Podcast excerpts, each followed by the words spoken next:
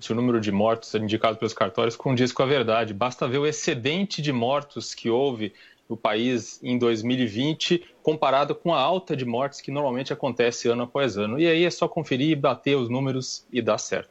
Constantino? Bom, só queria destacar aqui que o ex-ministro Humberto Costa, senador petista, falando que o presidente cometeu os graves crimes de não usar máscara né, e fazer um passeio de moto, a gente lembra o que, que era é, o Brasil antes, quando o partido dele estava no poder. Né? O assunto era bem diferente, era corrupção pesada. 10 horas em ponto. Repita. 10 horas. E termina aqui o nosso Jornal da Manhã, mas é bom lembrar que você continua acompanhando informações sobre a CPI no Jornal da Manhã, segunda edição, e nos flashes durante o Morning Show. Muito obrigado mais uma vez pela sua audiência. Continue com a nossa programação, lembrando que todo o conteúdo está disponível para você no Panflix. E nós voltaremos amanhã, Adriana, até lá. Combinado, Thiago Berraich, valeu por hoje. Valeu. Até amanhã, às 6 da manhã. Boa terça-feira para você e para todos ligados na Jovem Pan.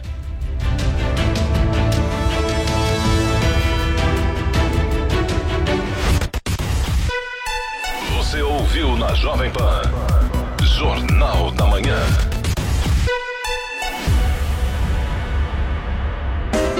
Jovem Pan Morning Show. Oferecimento. Loja e 100. Carnezinho é nas lojas 100. Crédito fácil, direto nas lojas. Ainda bem que tem. Loja 100. Preços mais baixos e o melhor atendimento com todo o carinho que a gente merece. Multifuncional HP, tanque de tinta e Wi-Fi. Nas lojas 100, só 1.290 à vista. Ou em 10, de 129 por mês, sem juros. Aproveite! Smart TV TCL LED 4K, 55 polegadas. Nas lojas 100, só 3.490 à vista. Ou em 10, de 349 por mês, sem juros. Loja 100, ainda bem que tem.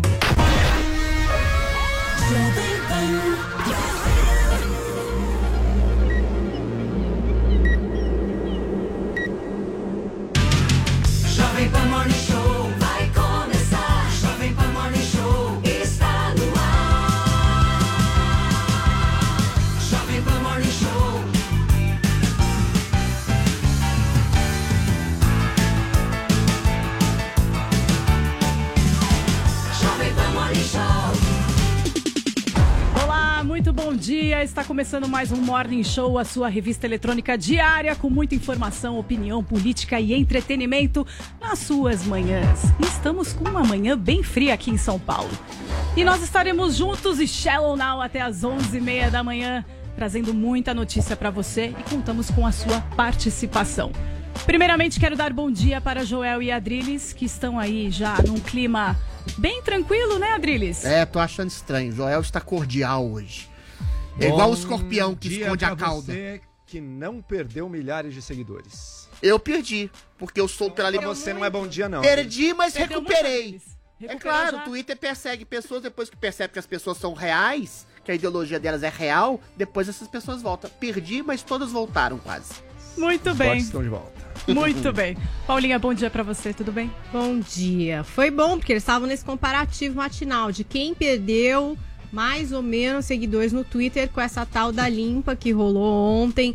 É, não sei se retirada de bots, contas falsas, contas, enfim, desativadas. Vamos ver aí o resultado de tudo isso a longo prazo. Depende se é da vai ideologia, ter você fica algum. inautêntico. Agora a questão é a seguinte. Ah, olha A só. gente vai falar do Twitter. O Adriles quer Falaremos. falar, o Joel quer falar e o Twitter fala aqui no nosso programa através das nossas hashtags. Então a hashtag é no Twitter. E aí você completa, né? O que é que você quer falar? Fazer uma brincadeira, usar um meme, um GIF, participar do programa comentando algum assunto, faz o que você quiser. Hashtag no Twitter pra interagir hoje com o Morning Show. Paulinha, é uma Muito hashtag em inglês, em protesto contra o Twitter? No Twitter. É, olha só, pensei nisso Nossa, agora. Joel! Será que era No isso? Twitter. E que era rolar essa interpretação? Será que vão derrubar os nossos perfis? Uma boa pergunta, Paulinha. Joel te Será desmascarou. que isso vai virar um protesto contra o Twitter? Seu bote de direita. Fala aqui. Acho que o Morning tá com uma hashtag de extrema direita agora. No Será? Twitter. Será? Foi o Adriles que fez em Não, é a. Paulinha que tá Twitter. infiltrada, é porque ela é candidata ao prêmio Comunique-se e agora ela tá meio centrista, fazendo acenos a todas as ideologias. É, Tô então aí sacando, eu Paulinha. peguei e fiz isso pros bots virem pro meu Exatamente. lado. Estratégico. no portal do Comunique-se. Eu tô lá, hein, concorrendo em cultura. Tudo pra ganhar voto, olha só que falada. coisa. Bom, é no Twitter, mas já que, enfim, vale qualquer interpretação, o Joel bem lembrou, às vezes cai ali no Twitter, a gente não sabe de onde vem o que quer dizer a tag. No Twitter também pode ser pra você que é gringo e tá with us aqui in the morning show, entendeu? Participa No Twitter, no Twitter. No Twitter. Bom, gente, então participe conosco com a hashtag no Twitter ou no Twitter. Participa com a gente, marca a gente lá e repercute essa hashtag. Eu quero tá dar bom dia Norte? agora pro Vini, que está de casa agora, todo encapuzado. Tá muito frio aí, né, Vini? Bom dia. Tá frio, Camila. Tá bastante frio aqui em São Bernardo do Campo também. Mas olha, o Joel descobriu, hein? Caramba, não acredito. Puxa Eu tentei vida, fazer de um spoiler. jeito para que né, passasse aí desapercebida a nossa hashtag de hoje, mas não teve jeito. O Joel acabou descobrindo, mas esse vai ser um dos grandes assuntos mesmo do Morning Show hoje, né? Porque Exato. muitos conservadores, muitos patriotas, né, reclamaram que tiveram uma perda significativa ontem de seguidores no Twitter. O pessoal da esquerda falou que também caiu um pouquinho, né, esse número de seguidores, mas ao mesmo tempo diminuiu aquele hate, diminuiu aquela quantidade de ataques também. Será que tem alguma coisa a ver com a outra? Nós vamos discutir esse assunto no Morning Show. E por falar em Twitter, o nosso primeiro assunto hoje, Camila, vai ser sobre o jornalista ou blogueiro, né, como vocês queiram chamar, Alan dos Santos, né? As pessoas têm cobrado bastante que a gente fale sobre esse assunto. Nos últimos dias tem vazado aí algumas, algumas coisas do relatório da Polícia Federal referente ao inquérito dos atos antidemocráticos e, do, e da suposta influência que o Alan dos Santos teria no governo federal, na SECOM, com indicação de nomes, com essa questão também dos atos antidemocráticos. A gente vai discutir em que pé que está essa história aqui no Morning Show. Vamos falar também sobre o Reino Unido, que infelizmente acabou adiando aí o fim das restrições e, obviamente, que a variantes, as variantes do coronavírus, né, as novas cepas têm influenciado nessa história toda. E o Renato Senise, que é o nosso correspondente em Londres, vai trazer mais informações. E olha, a Fernanda Torres, filha da atriz Fernanda Montenegro, ela deu uma de Adrilles, né? Ela começou É a buscar por vacinas, né? E ela quis, Tem ela quis a vacina que ela queria. É, Ela razão. chegou lá, ela chegou lá, só tinha né, a vacina da AstraZeneca, ela falou, não, Essa quero não. Pfizer. Né, Pfizer é muito mais eficaz, né? Então, ela, num primeiro momento, acabou recusando. Mas agora parece que ela tomou a vacina da AstraZeneca a Paulinha vai contar essa história e vai contar uma outra história também sobre um garoto de 11 anos que acabou sendo criticado por pais de alunos de uma escola num grupo de WhatsApp depois que ele acabou sugerindo ali aos colegas de turno que eles fizessem um trabalho de temática LGBT. Enfim, muitos assuntos bons no Morning Show de hoje, Camila. Exatamente. Nós estaremos debatendo e discorrendo sobre todos esses assuntos com a nossa dupla dinâmica, Adriles e Joel, e umas pitadas de Paulinha também, com toda certeza. Tá combinadíssimo, vamos lá. Vamos lá. Gente, vamos então para a primeira pauta? Bora lá? A gente começa o programa de hoje falando sobre o inquérito dos atos antidemocráticos. É treta, hein? A Polícia Federal tem fechado o cerco contra o jornalista e blogueiro Alan dos Santos, apontado como um dos suspeitos de articularem tais atos e de ter uma forte influência dentro da SECOM e do Palácio do Planalto. Paulinha, de que forma as investigações mostram esse contato direto do Alan com o governo? Então vamos lá trazer um pouquinho é, do que já foi publicado na imprensa a respeito desse relatório da Polícia Federal que consta nesse inquérito dos atos antidemocráticos. E aí temos diálogos extraídos do celular de Alain dos Santos que mostram a influência e o acesso do dono do site Terça Livre ao ex-secretário de comunicação da presidência, Fábio Weingarten, e também a outros aliados do presidente Jair Bolsonaro. Então a PF encontrou conversas no WhatsApp em que o Alain, inclusive, sugere nomeações a cargos públicos, incentiva intervenção militar, discute a liberação de verba para a mídia aliada, aqui entre aspas, com o Fábio Weingarten, que era então chefe da Secretaria de Comunicação Social do governo. Né? No caso da demissão do ex-ministro Carlos Alberto dos Santos Cruz, Alan, que esteve por trás da divulgação de uma conversa falsa em que Santos Cruz ofendia o presidente Jair Bolsonaro, trocou mensagens com uma mulher que se apresenta como Carolina Gaia Silva e que se diz autora do vazamento dos prints que culminaram nessa crise entre o general e o chefe do executivo. As informações que ele recebe dela, ele repassa ao filho do presidente, o deputado federal Eduardo Bolsonaro, que responde a esse compartilhamento do conteúdo com o emoji, aquele emoji das duas, das duas mãozinhas se cumprimentando, né? Outras mensagens apreendidas no celular também fazem menção a Santos Cruz. Então tem uma em 6 de maio de 2019 em que o Alan escreveu para Weingarten o seguinte, ó: Fábio, não dá mais. Santos Cruz é um FDP. Coloca o Carlos no lugar dele, Carlos Bolsonaro, aqui no caso dessa mensagem.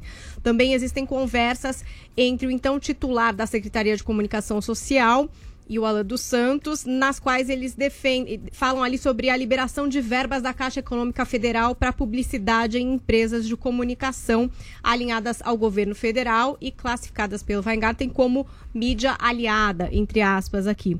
Alan dos Santos e o ex-secretário de comunicação da presidência eram super próximos.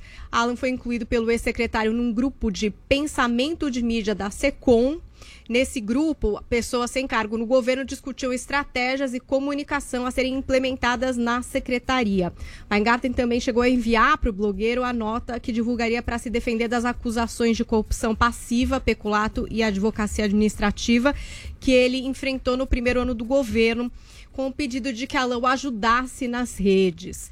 Também próximo a Eduardo Bolsonaro, Alan falou com o filho do presidente sobre a importância da SECOM para os blogueiros favoráveis ao governo e tentou emplacar através desse seu relacionamento a advogada e comunicadora Júlia Zanata, que foi candidata a pre pre prefeitura de Criciúma nas eleições do ano passado, ali na Secretaria de Radiodifusão. Bom, o documento da Polícia Federal cita ainda anotações apreendidas no escritório do Alan dos Santos que registravam objetivo, dois pontos, materializar a ira popular contra os governadores barra prefeitos. Fim intermediário, dois pontos, saiam às ruas. E fim último, derrubar os governadores barra prefeitos. A Polícia Federal observa no inquérito que os objetivos antidemocráticos externados nos manuscritos apreendidos por Alain, além de serem interpretados, é, devem ser interpretados em conjunto com o interesse em obter espaço junto à área de comunicação no governo federal. A própria campanha de difamação do Santos Cruz teria começado após o general rejeitar um projeto de financiamento de veículos apoiadores do governo por meio da empresa Brasil de Comunicação. Além de investigado pela Polícia Federal por organizar os atos antidemocráticos, Alan agora está na mira da CPI da Covid.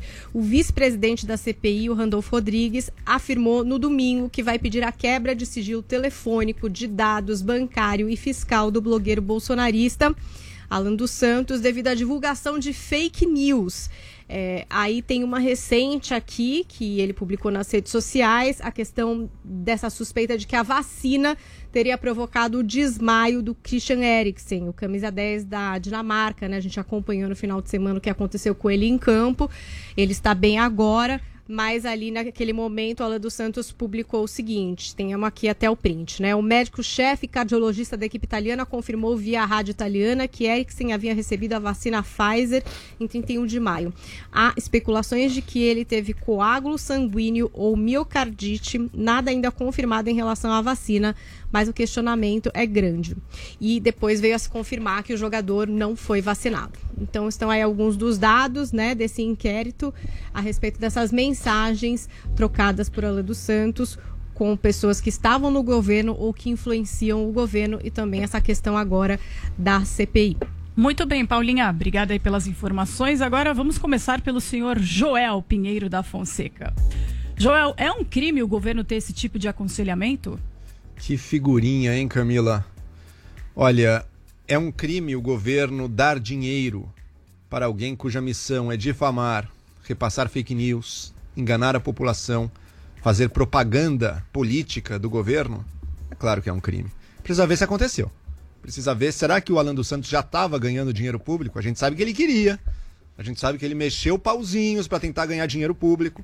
Tem até uma, uma anotação dele que foi encontrada na, na- no escritório dele, no qual ele relata uma conversa dele com Olavo de Carvalho, seu mentor, que ele diz o seguinte: Perguntei, professor, qual o limite para o Terça Livre? Terça Livre é o site do Alan dos Santos. Qual o limite para o Terça Livre receber aporte financeiro do governo? Olavo, dois pontos. Nenhum. Ou seja, nenhum limite. Ele queria verbas sem limite vindas do governo e tentou, junto a Carlos Bolsonaro, Eduardo Bolsonaro, junto a assessores vários aí, conseguir isso de qualquer jeito. Eu lembro aqui, gente, ele chegou a mandar num dia, e ele também, além disso, alimentando a população com fake news, sensacionalismo da extremíssima direita. Ele chegou num momento a mandar uma mensagem para um assessor do Bolsonaro dizendo: as Forças Armadas precisam entrar urgentemente. Ele tentou chamar o golpe militar. Ele, felizmente, Alan dos Santos ainda não tem o botão vermelho para acionar as Forças Armadas, porque se tivesse, o Brasil estava em maus lençóis. Em outro momento, na eleição do Trump, quando o Trump já tinha perdido e até a posse do Biden, né, o, o Alan dos Santos chegou a twittar que, olha, isso é tudo parte de um plano, não se preocupem, o Trump tem que deixar o outro lado tentar tomar posse, porque daí ele vai dar a grande virada e vai mostrar a verdade para todos. E agora, terminando aqui, essa coisa da vacina também, lamentável, entrou na propaganda antivacina descarada. Agora, o Alan dos Santos é um. A gente pode sequer chamá-lo de jornalista? Não dá, né? Um propagandista, um repassador muitas vezes de mentiras e de fake news, alguém que desinforma, que ataca, é um, é um Doberman do governo federal na comunicação. Agora, eu diria que ele é o grande cabeça. Será que ele é a fonte de tudo? E daí eu tenho minha suspeita. Eu acho que o Alan dos Santos está sendo usado de bode expiatório. Eu acho que mesmo o governo já está aceitando. O governo, o bolsonarismo, o olavismo, todos já estão aceitando sacrificar. A gente vai sacrificar o Alan. Ele tá sujo até o pescoço. pedido de expiatório pra verba. quem? Quem é o grande cabeça? Bode expiatório pra CPI das fake news. Não, não. Supremo. Quem é a cabeça? Enfim, não sei. Daí essa é a pergunta. Onde é? Quem é a cabeça? De onde Quem é a vem? cabeça? O Alan é um operador. O Alan é um tesoureiro do Quem PT você ali. acha, Joel? Eu não sei, se pode ser um dos filhos do Bolsonaro, pode ser o próprio Bolsonaro, pode ser o Olavo, eu não sei quem é. Mas eu quero saber quem é. Eu quero que essas investigações Mas cabeça do quê? Eu, da estratégia Adriles. Adriles. Tá bom. Eu relatei aqui as coisas que o Alan fala. A estratégia de fake news, de difamação, isso é muito sério. A pessoa sendo ameaçada de morte às vezes. Quem? A coisa é muito pesada. Quem foi ameaçado de morte? Jornalistas. Quem Deputados. foi ameaçado de morte? políticos. Aonde você viu isso? Ué, Marcelo Freixo. Jean Ele, Willis. que o Alan dos Santos, que Não, ameaçou de morte? Santos. Tô falando de uma estratégia maior do bolsonarismo. Bom, mas quem Adriles. ameaçou o Marcelo de Freixo de morte? Um monte de e pessoas o Jean Willis? pelos O Jean Willis foi do- ameaçado de morte Adriles, por um posso- psicopata Adriles, doido que deixa ameaçou o Olavo. Deixa o eu terminar, você já se coloca. Então vai lá, vai lá. Posso terminar? Lá, Adriles. Ué. o bolsonarismo nas redes se comporta pelo meio de milícias digitais, grupos grandes, milhares de pessoas que atacam, difamam, ameaçam e são alimentados por influenciadores mais poderosos, sei. como era o caso do Alan dos Santos. Não parte dele uma ordem dessas. Isso aí ele deixa pra loucura dos seguidores. Mas a minha pergunta é: será que parte da cabeça do Alan toda essa estratégia? O dinheiro estava vindo de onde? Tem dinheiro público? Eu eu vi suspeitas de que tinha dinheiro de deputados, por exemplo, indo para o Alan. Ou seja, ele ganhava rachadinha. Tem dinheiro de estatal? Tem dinheiro de empresários para tentar financiar isso? Acho que a gente tem que conhecer melhor essa operação. E me parece que a estratégia agora é dar o Alan de bode expiatório. Muito bem. Adriles, uma provocaçãozinha básica pra Oi. você. Essa história não vai na contramão do discurso acabou a mamata? Que que Não necessariamente. O que, que é exatamente mamata? Por exemplo, uma das coisas que o Alan dos Santos fala nesses diálogos terríveis que vocês narraram aqui é ocupar a EBC, por exemplo. Tirar do Santos Cruz a possibilidade da SECOM. E o Santos Cruz era um tecnocrata, um homem que tinha uma visão técnica, tecnicista de governo, né? E uma das críticas que faz a direita, entre aspas, que ocupava o governo militar nos anos 70, 80 e 60, foi que foi um governo de técnicos que desprezaram as possibilidades de comunicação midiática, comunicação cultural, comunicação dentro das universidades, e todos esses lugares foram aparelhados e são até hoje por, por entidades, pessoas, órgãos esquerdistas, sindicatos, ah, pessoas de movimentos sociais, aquilo que é o sonho do Antônio Gramsci de ocupar os lugares culturais até que você projetasse um tipo de mentalidade esquerdista, progressista, socialista, que seja, como se fosse algo natural. Uma das, dos entraves desse governo, uma das proposições desse governo, seria mudar esse paradigma e estabelecer um tipo de cultura, de avanço dentro dos meios culturais, quer seja por órgãos estatais como o EBC, através da SECOM, através das universidades e através das redes sociais. Como foi feito isso, se eventualmente houve algum ou outro exagero, isso os atos, ah, o inquérito dos atos democráticos tem que comprovar. Até agora não comprovaram rigorosamente nada, que não houve nenhum tipo de irrigação de dinheiro. Os deputados, os legisladores, os políticos eh, que foram acusados desse tipo de coisa não tiveram nenhum tipo de, de comprovação cabal. Nunca vi ninguém ameaçando ninguém de morte da parte do Alan dos Santos ou coisa do tipo. E eventualmente o que há é um aconselhamento mais direto ou menos indireto do Alan dos Santos, de outros blogueiros, o que é normal. Agora tá na moda falar isso, né? Existe um gabinete paralelo. Gabinete paralelo da saúde, gabinete paralelo da comunicação, gabinete paralelo de qualquer outra coisa. Olha, o governo tem todo o direito, e todo governo, em todas as histórias da, da- da- de governos da República, tem o direito de se aconselhar com outras enti- entidades não governamentais. Até agora não há nada, nenhum tipo de crime, nenhum tipo de ação leviana específica contra algo ou alguém. Existe uma disputa em redes sociais, uma disputa de narrativas de entidades políticas, há uma série de fake news propagados por gente de esquerda, por blogueiros da esquerda, da época do PT, por, por- por- por ativistas políticos, sociais, políticos, de toda a sorte. A questão é, qual é especificamente o crime? Você falou no seu texto de abertura, fecha-se o cerco em torno do Alan dos Santos. Cerco em relação a quê? Você Qual acha é que o é crime? procurar pelo em ovo, então? É, até agora, não, até agora, se há um pelo no ovo, eu quero saber qual é. Qual é especificamente? Qual até é o- agora são Adriles Qual é o trouxe- pelo no ovo, Joel? O Adelis Ué. trouxe uma boa memória aqui. Os blogueiros do PT, os blogueiros do petismo, recebiam dinheiro público Sim. também. Aquilo era criminoso. Mas aquilo foi comprovado. Criminoso. Cadê a comprovação Agora, do Bolsonaro? é, mas por isso estamos investigando.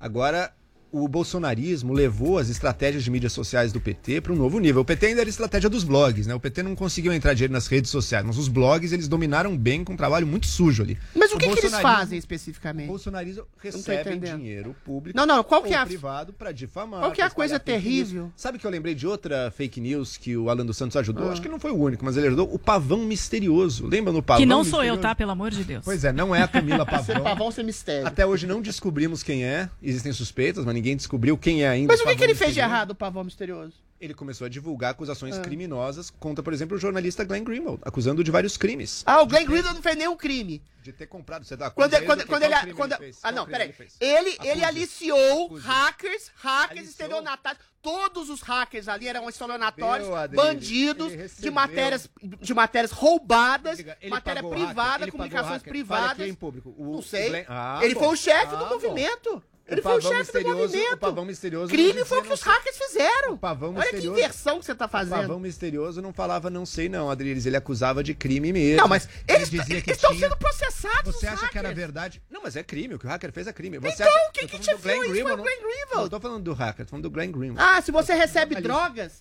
então você não tem Se um nada a ver com jornalista isso? recebe ah, Wikileaks, entendi. Quem recebeu os e-mails vazados Ah. da Hillary cometeu crime? Não, Adriles. Quem vazou, quem invadiu, cometeu Ah. Você crime. recebe drogas do Adriles e traficante, você não tem Joel. nada a ver com isso. jornalista, Adriles e Joel. jornalista, Ah, Joel. jornalista recebe, você usa informação Ok. que o jornalista lá. Adriles e Joel, atenção, ó. Você não Informação roubada. Adriles Você não e tem a Joel. menor ideia de leg- Gente, é, a gente vai chamar o Vini pra dar também a visão dele a respeito disso, aí vocês já concluem, tá? Vini, coloca a sua visão, você já termina, Joel.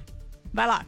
Eu só, eu só queria destacar um tweet que o Alan dos Santos fez esses dias, que ele compartilhou uma foto aí de um encontro eh, da esquerda e escreveu o seguinte: a ausência de gente bonita é uma marca dos comunistas. Estranho demais, né? Isso não é fake O news. Alan é comunista. Então eu concluo que o Alan deve ser comunista. Isso não é fake news. É. Concluo que Alan dos Santos deve ser comunista. É Tá certo, fake ele não é news ou não é? belos. É Ele fake foi- news ele ou não foi- é, Joel? Bom, mas isso quer dizer, ele foi O vítima da discorda, ação. porque o Adriles diz que as mulheres de esquerda tendem a ser mais belas. Tem, aí, mas eu acho que é um pouco de fake news do Então, Alan. um Nesse sentido, eu coloco uma CPI nessa, contra... nesse ponto. A Paulinha é Agora, linda. Paulinha é linda. Minha gente, difamar os outros, atacar, usar perfis falsos, espalhar fake news perigosas Difamar quem, cara? Vacinas. Isso é tudo criminoso, gente. Lembra de como espalharam Famar o Glenn, que foi, foi chefe de uma organização criminosa. Ah, daí você que tá ajudando a espalhar uma acusação criminosa. Adriles. Os Cuidado, hackers são cuidado. criminosos, Ele meu não é querido. o Glenn não é chefe de hacker nenhum. O Glenn Ah, é não, ele, ele arregimentou o movimento. Muito bem. Adriles e Joel. Agora voltando. Ah. Acusaram Jean Willis Ok. de ter conluio com um assassino. acusaram Glenn Ok. Greenwald de ter pagado hackers, ou seja, de ser um criminoso. Não, o assassino era do PSOL. Acusaram... O Não, não, não, não, tá Adriles, Joel. Enfim, várias acusações falsas ao longo de Ah, muitos anos. falsíssima. O Ben Greenwald não distribuiu de informação anos. deturpada e E vamos roubada. descobrir, e vamos descobrir será que receberam dinheiro público? Será que receberam dinheiro privado Tá pra certo. difamar, pra atacar nas redes, pra soltar fake news prova? sobre vacina? Cadê prova? Estão investigando por Prova. isso mesmo. Até Sim, agora a não gente- tem e a investigação gente vai Alan, continuar Tem gente presa. O problema, Joel, é que tem gente presa, sem prova, sem documento. O Alan não tá preso, ele tá foragido. Ok, Ele- Foragido? gente. O Alan tá foragido? Ele não foi para os Estados Unidos? Não, mas ele tá foragido. Ah, ele, ele foi condenado a alguma coisa? Estados Unidos, Adriles. Não, ele viajou para os Estados Unidos. tá Muito Mas bem, tá Adriles e Joel, turismo, a gente tá vai encerrar esse assunto agora. Camila, Pode cortar o microfone deles. A gente vai encerrar esse assunto. Vamos continuar acompanhando essas investigações, ver o desenrolar de toda essa história e vamos girar o assunto agora, porque nesse momento vários apoiadores do presidente Jair Bolsonaro usaram as redes sociais para reclamar da perda de seguidores no Twitter. A gente abriu o programa falando disso, já brincando com essa hashtag no Twitter. Participe com a gente. Vini, o que, que aconteceu? Vamos detalhar e dissecar quem são essas pessoas que foram afetadas. O que, que rolou, Vini? Conta pra gente. Pois é, o Twitter fez essa limpa, então, né, Camila Pavão? E vamos primeiro para a explicação do Twitter, né? O que, que eles dizem? Quais são os, os famosos critérios que são tão cobrados aí do Twitter para a desativação desses perfis? Então, eles dizem que são atividades consideradas como manipulação pelos administradores da rede. Entre essas atividades estão gerar engajamento falso que tenta fazer com que contas ou conteúdo pareçam mais populares ou ativas do que de fato são, e atividades coordenadas que tentam influenciar artificialmente as conversas. Contas que promovam spam com intuito comercial e disseminam notícias falsas também foram desativadas. E aí tem aquela questão da reavaliação, né? Se esses perfis depois eh, vão de alguma forma conseguir se autenticar, colocando ali alguns dados como RG, CPF, conta de celular, enfim. Então, alguns desses perfis podem ser que sejam reativados. Mas a verdade é que muitos conservadores, muitas pessoas de direita, autoridades de direita reclamaram que tiveram uma perda considerável de seguidores. Vamos começar pela reclamação do deputado federal Eduardo Bolsonaro, que foi ao Twitter, portanto, falar né, desta, dessa queda aí uh, de, de, seguidores, e escreveu o seguinte: ó, perdi hoje cerca de 15 mil seguidores no Twitter repentinamente, sem qualquer explicação para seus clientes. As big techs fazem o que querem e o temor é que em 2022 isso piore. O governo federal precisa urgentemente publicar um decreto enviar ao Ministério Público, ao Congresso, para acabar com esses. Perdão, enviar uma MP ao Congresso para acabar com esses abusos. A liberdade de expressão, assim como o direito de ir e vir, são sagrados e no Brasil só podem ser suprimidos por decisão judicial após um desvio, um devido processo legal garantido direito à defesa e contraditório. Redução de liberdade sem esses requisitos é censura. Ele colocou também um exemplo lá da, lá da, da Polônia e diz o seguinte: ó, isso é uma interferência na área privada. Quando o empregador usa mão de obra escrava, que é também uma violação às liberdades, e é punido por isso, ninguém vê aí uma interferência na atividade privada. Logo, garantir respeito à liberdade de expressão é papel do Estado. O ex-ministro da Educação, Abraham Van Traub, também colocou lá no Twitter que acabaram de me tirar 10 mil seguidores. O Osmar Terra também, integrante do governo, disse: está acontecendo um ataque aos usuários do Twitter de postura conservadora. Estão retirando milhares de seguidores desses usuários. Deve ser uma ação de hackers. É importante reagir a isso. Peço àqueles que me seguem que aprovem sua decisão clicando no botão seguir e dando RT. E o Felipe Martins, assessor especial da presidência, escreveu: conservadores mais uma vez perdendo milhares de seguidores no Twitter sem nenhuma explicação plausível. Eu perdi 15 mil em alguns minutos e muitos perderam até mais do que isso. Façam listas com aqueles que tiveram esse problema e divulguem para que mais pessoas possam segui-los. E aí fica a dúvida, né, Camila Pavão? Sim. Será que essas contas, esses perfis que foram desativados eram pessoas reais ou eram robôs, eram bots? Né? Porque o pessoal da esquerda também diz que reduziu um pouco os seus seguidores e reduziram bastante também aqueles hates, aqueles ataques no Twitter. Muito bem, Vini. E fica a pergunta agora para o Adriles. Adriles. Fala, meu amor. É censura? É problema técnico? É hacker? O que, que é, Adriles, na É sua censura. visão? É censura. Olha, eu vou falar da minha experiência. Pessoal, eu perdi cerca de 10 mil ontem, mas já reaveram 7 mil. Ou seja, provavelmente eles marcaram aquelas pessoas com postagens que eles consideram mais suspeitas, mais conservadoras, e eventualmente todas essas pessoas se colocaram novamente e eventualmente recuperaram suas contas. Eu acho que esse, eu imagino que seja esse o fluxo. O que a gente tem que perceber é, que a gente já debateu várias vezes, há um viés ideológico claro, claríssimo nas redes. Por questões muito simples. Os CEOs, as equipes, toda a engrenagem das redes sociais, toda o popu- a- a- as pessoas que comandam as redes sociais são de esquerda, são progressistas, ficaram absolutamente abismadas e chocadas com eleições de pessoas como Donald Trump, como Bolsonaro, de um movimento conservador que estava se instaurando no mundo em contraposição a uma- um tipo de ética globalista, pseudo-progressista, identitária, que as pessoas não aguentavam mais isso. Isso aconteceu na Europa, com Erdogan, com vários outros políticos. Eventualmente, isso tudo oriundo dessa grande plataforma que foi um marco na revolução ah, da liberdade do mundo, que, em que o povo começou a falar por si mesmo. Ou seja, as pessoas começaram a ter liberdade sem nenhum tipo de filtro, porque antes a mídia, a imprensa, os intelectuais falavam pelo povo. A partir do momento que o povo fala por si mesmo, e o povo tem, em grande medida, um viés mais conservador, mais à direita, as big tech começaram a ficar com receio de que essa voz tecnocrata intelectual fosse sufocada, né? E há temas que todo mundo sabe que são tabus. Por exemplo, a questão do vírus ah, ser, ser- ser- ter sido. a possibilidade do vírus ter sido eh, criado em laboratório chinês, que antes era uma coisa marcada como fake news.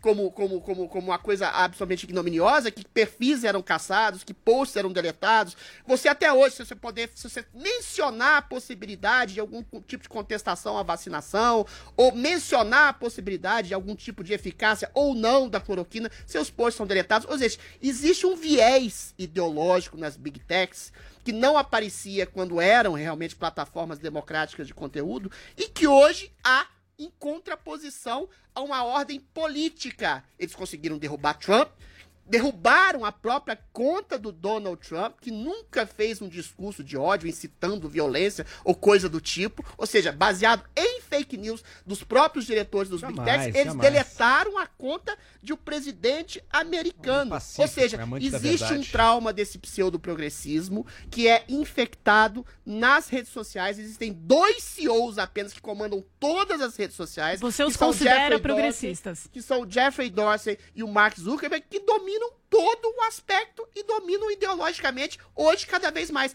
É fundamental que haja uma legislação que impeça que essas big techs derrubem contas e, e- e- postagens simplesmente pelo critério ideológico daquilo que eles acham que é discurso de ódio. Se você critica ideologia de gênero, você faz discurso de ódio. Mas se você joga a cabeça, ah, futebol com a cabeça do presidente Bolsonaro, é legal, é liberdade de expressão. Ou seja, não há exatamente uma regra específica, existe claramente um duplo padrão, existe claramente uma perseguição sobre falsa ah, hegemonia de, ah, estamos querendo eh, colocar perfis pseudo-populares. É tudo balela. Isso é o prenúncio da eleição de 22 e há uma possibilidade severa e concreta de censura nas big techs. A gente tem que fazer uma contraposição a isso urgentemente. Ok, Adriles. Joel, quantos seguidores você perdeu? Eu no acho que eu perdi Twitter. algumas centenas, Camila, mas eu não tenho certeza, porque eu não estava acompanhando de Não perto, fez os cálculos? Eu acho que foram algumas centenas. Eu acho que eu tinha passado do 27, daí eu estava um pouco abaixo do 27. Eu acho. Pode ser que eu nem tenha perdido muitos. Mas, enfim. É gozado, né? Como alguns perderam mais do que outros numa limpa que o Twitter fez para identificar perfis inautênticos.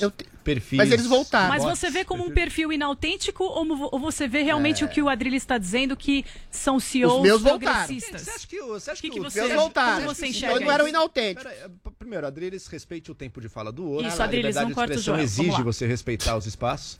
Fala aí, então, Joel. você acha mesmo que o CEO do Twitter, ele iria... Não, esse cara brasileiro aqui é de direita, esse aqui eu vou tirar. Ah, esse outro brasileiro aqui, CEO. ele tweetou sobre o Bolsonaro, falou...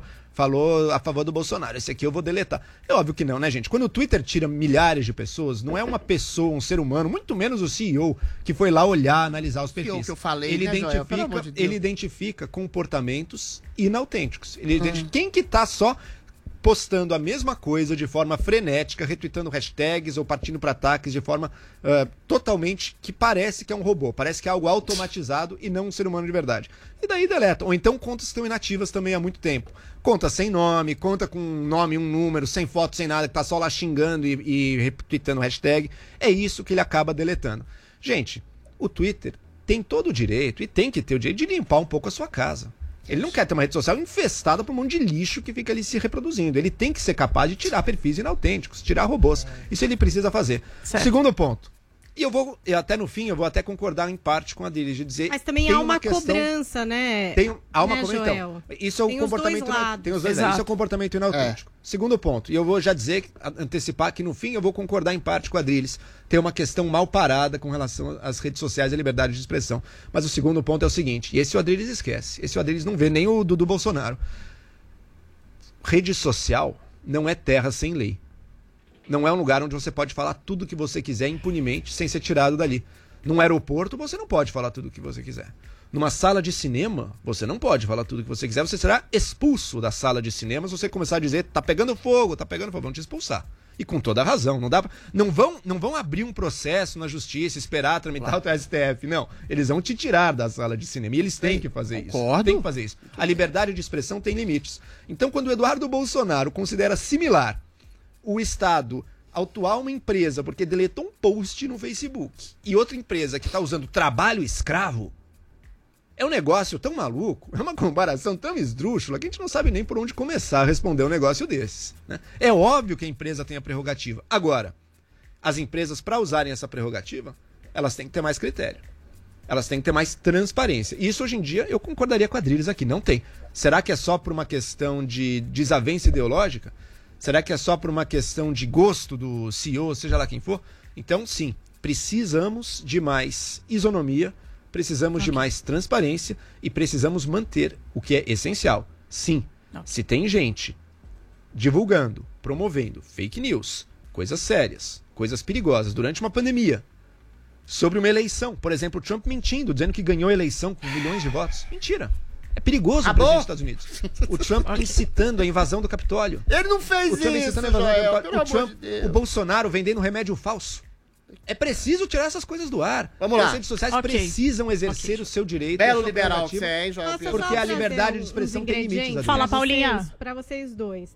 Porque, ao mesmo tempo, o que, que acontece ali? Que nem o Joel falou, óbvio, não é o CEO da empresa que fica lá Eu não falei isso, é lógico que é uma equipe, gente. Pelo amor de Deus. Calma, deixa a Paulinha concluir. Calma. Conclui lá, Paulinha, vai lá. Mas além da equipe, Adriles, eu acho que toda rede social tem esse sistema, que é uma coisa que até aplicativos, por exemplo, de hotel, até aplicativo de viagem aqui para pegar táxi usa, que é a autorregulamentação entre os usuários. Então é essa questão das denúncias que também a gente traz aqui bastante, dessas ondas de denúncia que acabam, por exemplo, derrubando perfis.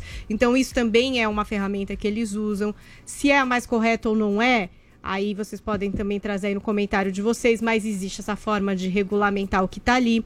Essas é, coisas da, da linha fina, né? Da linha pequena, que ninguém lê, que são os contratos quando a gente está entrando nas redes sociais. Pouca gente vai lá e lê. Eles atualizam esses termos constantemente, a gente concorda sem ler o que está escrito. Mas aí tem um problema deles também. Eu né? sei. Eu Sim. tô só trazendo ingredientes É, aí é. também para vocês falarem. Eu acho e todos- depois a questão da cobrança dos próprios governos. A gente viu as sabatinas que o Mark Zuckerberg teve Pois que é. passar nos Estados Unidos por causa das eleições, o tipo de cobrança e de questionamento que vem, o tipo de dados que eles têm, né?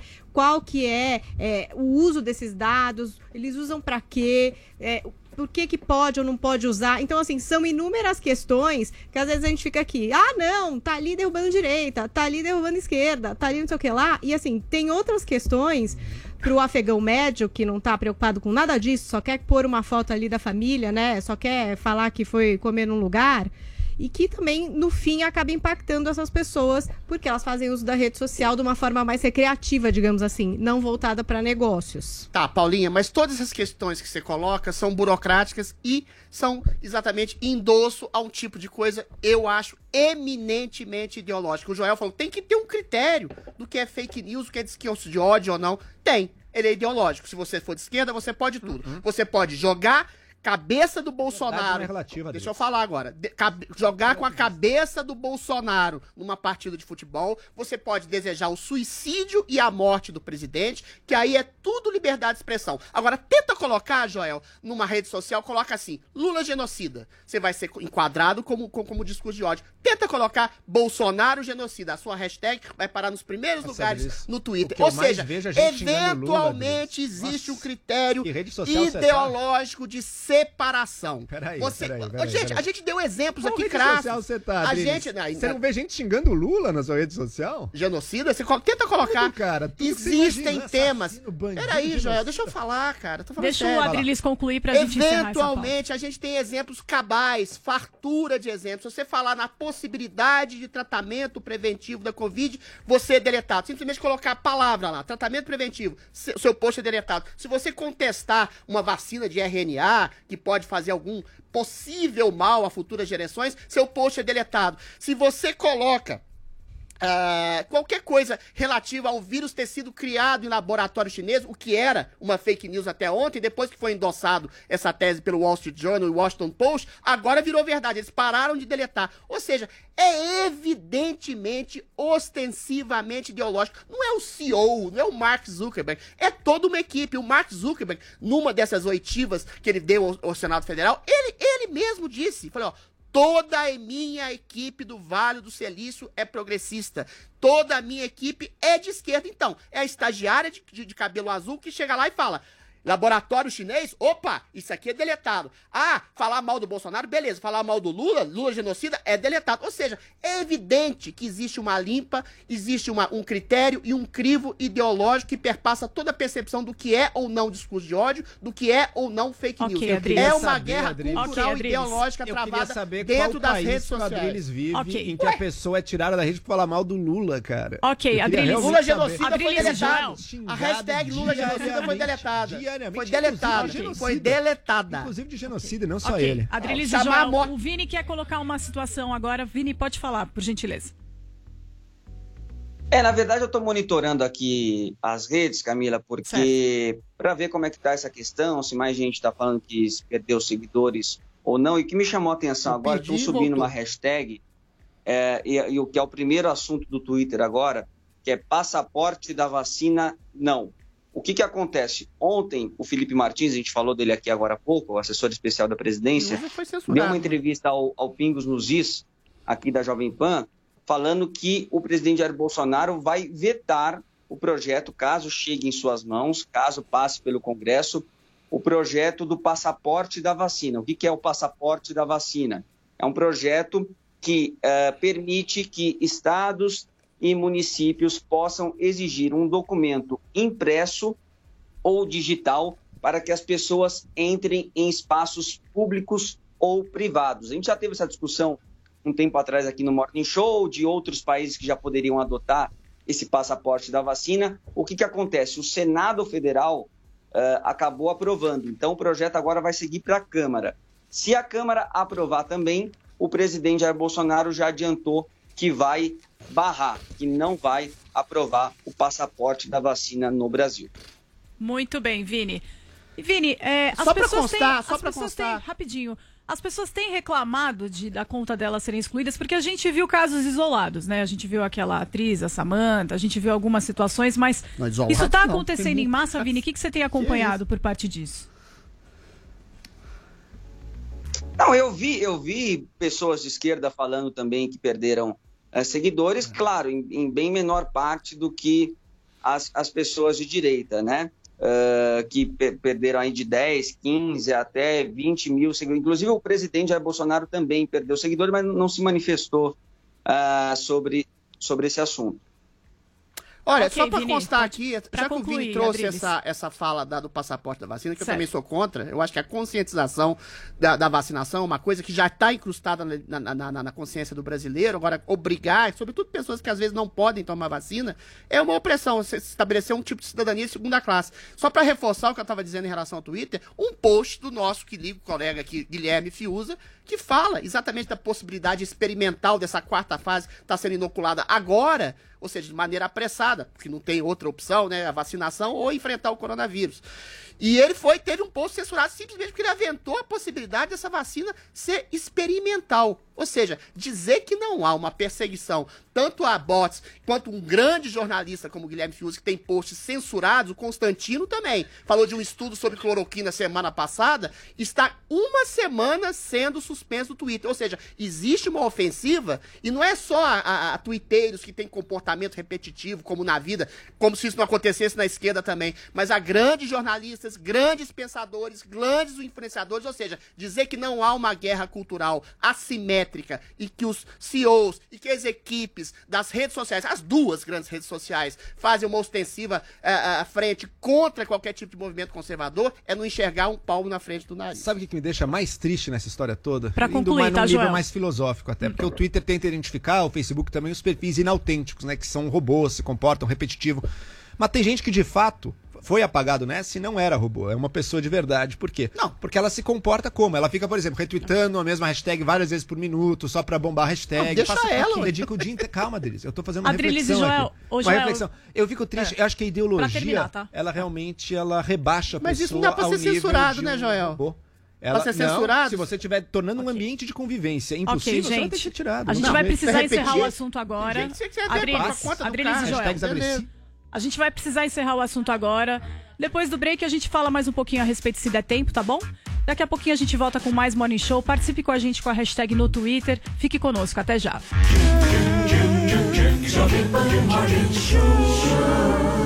Já pensou em ter um carro pagando 66 centavos por dia? Não é promoção de concessionária não, é o pancadão de prêmios da Pan. Os sorteios começaram e você pode ganhar 13 Volkswagen Virtus, dois Volkswagen Nivus, uma BMW X1 e muitos outros prêmios. Tudo por 66 centavos por dia. E todo sábado tem um carro novinho te esperando. Se inscreva agora em pancadão.com.br e concorra no próximo sorteio. Pancadão da Pan. Todo dia, uma pancada de prêmios pra você.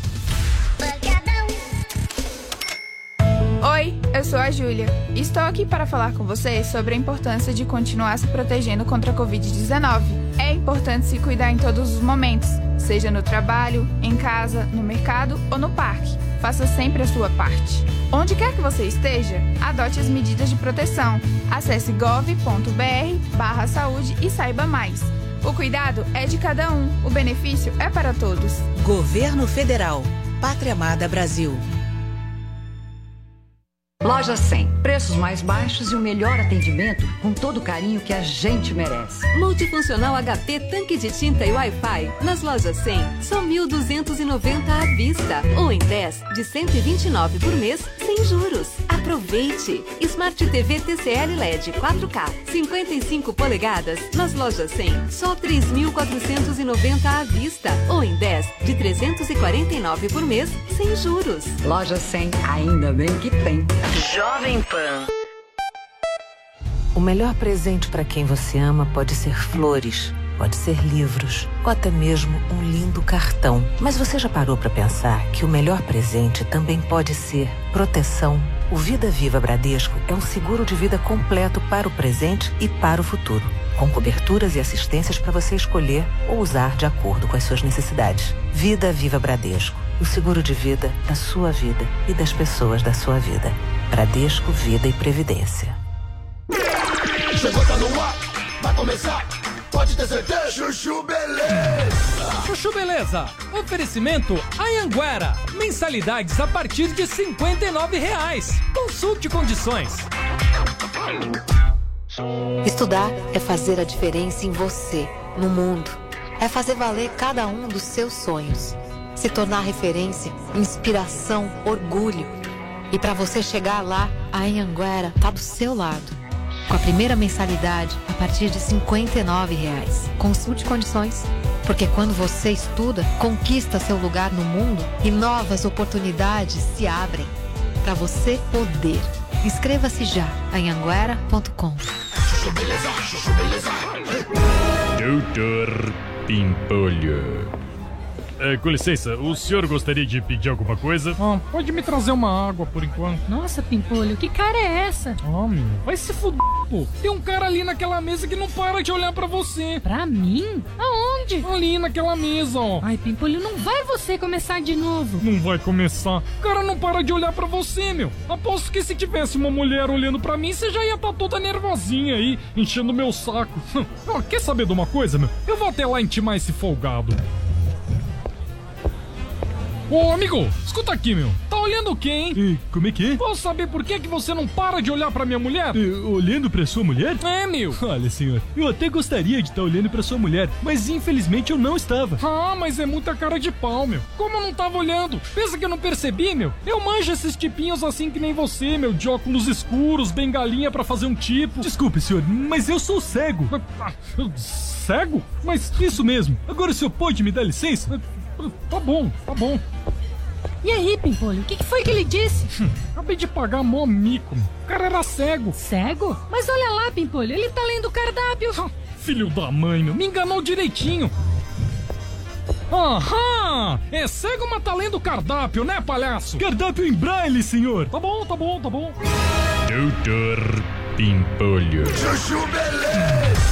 Ouvir mais uma historinha? Então acesse youtube.com barra chuchu beleza. Jovem Pan Morning Show.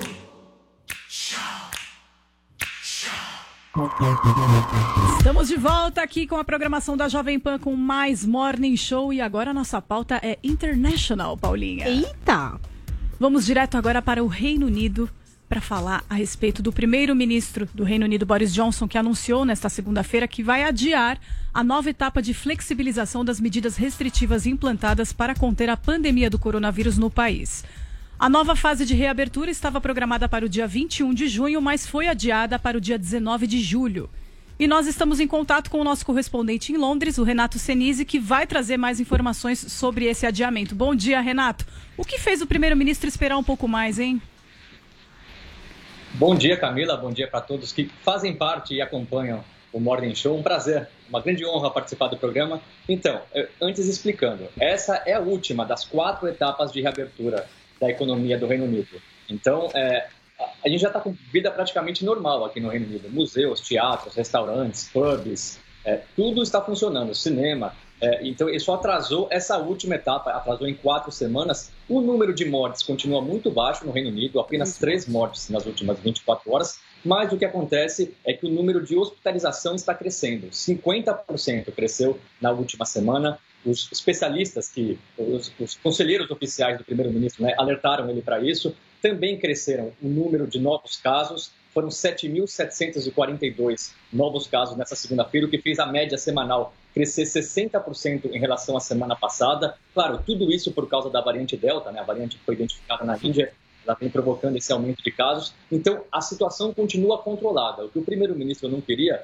era abrir, fazer essa reabertura total da economia e depois ter que voltar com novas medidas restritivas. Isso já aconteceu duas vezes aqui no Reino Unido, isso pega muito mal para ele. Então, ele viu que os casos estavam crescendo, resolveu atrasar Renato. essa última etapa em quatro semanas e o que, que ele quer com isso? Acelerar ainda mais o programa de vacinação, porque ele também divulgou um estudo aqui do, do Sistema de Saúde Público da Inglaterra que mostra que essa nova cepa da Índia, ela precisa de duas doses para ser combatida. Então, ele vai acelerar ainda mais eh, o ritmo de vacinação nessas quatro semanas para fazer uma parcela ainda maior da população estar totalmente imunizada e aí sim reabrir totalmente a economia, algo que os britânicos e eu que moro aqui espera faz mais de um ano. Renato, você falou que tá quase vida normal, já tá basicamente vida normal. O que é que teria aí nessa quarta fase que ainda não vai acontecer, então, por causa desse aumento no número de casos? O que, que seria essa, essa quarta fase? É, é basicamente limite de encontro de pessoas. Por exemplo, é, hoje são 30 pessoas permitidas se encontrar em ambiente externo, em ambiente aberto. Esse limite continua valendo. Dentro das casas, no máximo seis pessoas e de duas famílias diferentes. Então, isso também continua va- valendo. Shows e, e partidas de futebol, por exemplo, eventos esportivos, também continua com um limite de pessoas.